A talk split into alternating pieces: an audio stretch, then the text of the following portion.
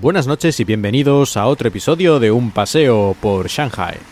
En ocasiones anteriores he mencionado que los estudiantes chinos suelen tener bastante presión académica y que incluso desde primaria o un poco ya acercándose a la secundaria y por supuesto muchísimo en la secundaria están casi todo el día, incluso fines de semana a veces, estudiando y preparando tareas o en actividades extraescolares.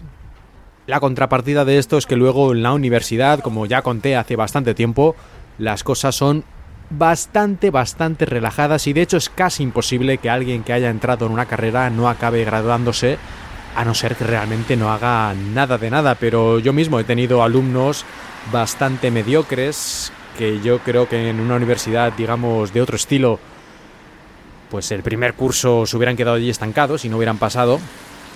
Pero aquí al final acaban graduándose, a lo mejor tienen que repetir algún examen, hacer alguna cosa, pero al final, de una forma u otra, acaban todos prácticamente graduándose con su título y al, al mercado laboral. Pero volvamos un momento a los niños, a los niños de, no sé, incluso 4 o 5 años. Y es que ahí ya empieza esta presión social, sobre todo por los padres, con la excusa esta de que no, es que quiero que tenga un futuro mejor y la única forma de tener un buen futuro es estudiar mucho y tener unas buenas calificaciones académicas y encontrar luego con estas buenas calificaciones una buena universidad. Y con una buena universidad se consigue un buen trabajo y con un buen trabajo se consigue una buena esposa o marido, en fin, bueno, sobre todo esposa porque aquí está todavía un poco esta mentalidad de que la esposa casi no las que la tengas que comprar, pero vamos, que es responsabilidad del marido pues poner eh, un coche, una casa y ese tipo de cosas a disposición de su futura mujer, porque si no ya ni hablan. Aunque esto ha cambiado mucho y de alguna vez ya he hablado de este tema.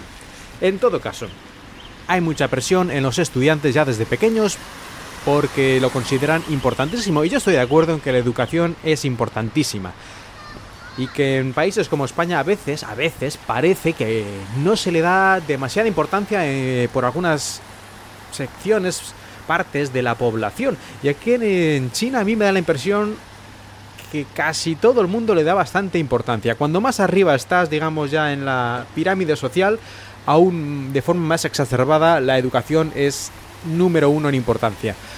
Pero incluso gente, digamos, más humilde, yo creo que le dan una importancia bastante grande a la educación.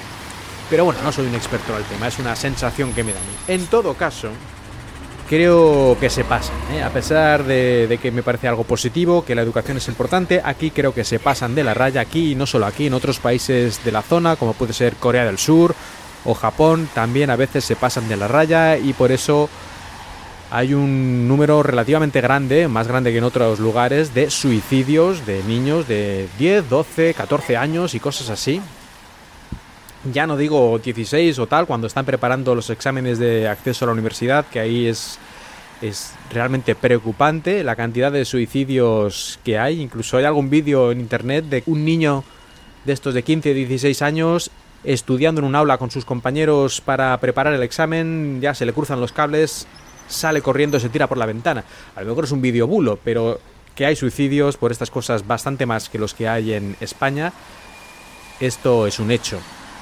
Y es que se hacen cosas bastante locas. Eh, niños, ya digo, desde los 5 años que tienen actividades extraescolares, pero no alguna cosa que al niño le guste y no sé, lo ponemos ahí como para que juegue y se distraiga, sino ya cosas como a los 4 o 5 años inglés, francés, alemán y cosas así. Ya empiezan a, aprender lenguas extranjeras, pero en un contexto como de, de clase, ¿no?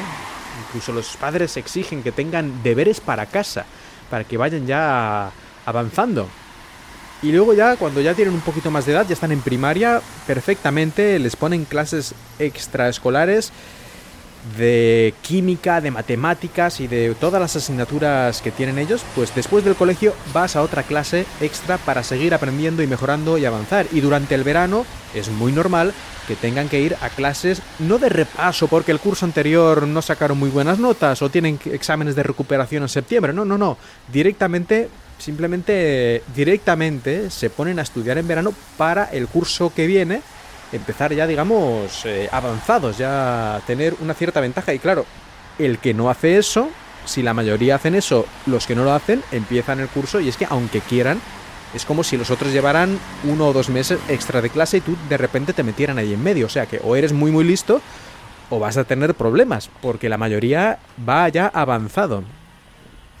Es decir, que aquí los niños prácticamente no tienen infancia, sobre todo en las ciudades grandes, donde hay todavía más presión.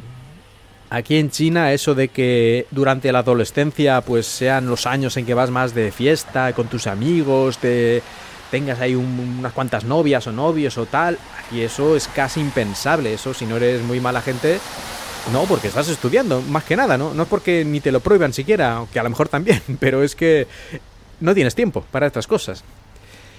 Y ya terminaré con un ejemplo muy concreto, y es que hace unas semanas me pidieron que diera unas clases particulares a unos niños. Unos niños de unos, creo que era uno de, eran hermanos, uno de 8 años y el otro de 12, clases de español como lengua extranjera. Y bueno, hasta aquí podrías decir, bueno, bueno, no, no está tan mal, ¿no? Que ya 8 o 10 años, pues una lengua extranjera, aparte del inglés, porque esa ya la tienen como seguro, y seguro que ya desde los 5 años estaban esos aprendiendo inglés, o antes. Pero el problema no está aquí, el problema es que querían que les diera esta clase de 8 a 9 y media de la noche. Cuando yo creo que a esas horas ya estos niños deberían estar, si no en la cama a las 9 y media, prácticamente. Es decir, ya cenados y descansando, preparándose para ir a dormir como mínimo. Pues me lo pidieron, yo les dije que no, que no podía hacer eso, me negué a aceptar este trabajo, mm, ni pregunté ya lo que me iban a pagar ni nada, porque es que me parecía completamente absurdo y yo no iba a participar en esto que casi casi que lo podríamos considerar maltrato infantil, porque no hay necesidad de tener a las nueve y media de la noche a un niño aprendiendo nada. Que esté jugando o que esté descansando o que esté durmiendo. Y ya está. Mirad si la cosa está mal, que hasta el propio ayuntamiento de Shanghai ha tenido que meter mano en este asunto y prohibir que se den a los niños pequeños clases demasiado tarde o también de asignaturas para las que no están preparados porque son demasiado jóvenes, es decir, que no se puedan dar a niños de 6 años clases de química orgánica y cosas absurdas que se estaban empezando a dar.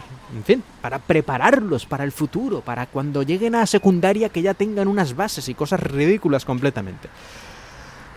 Pues nada, hasta aquí el episodio de hoy. Espero que os haya gustado y que hayáis disfrutado de este paseo por Shanghai.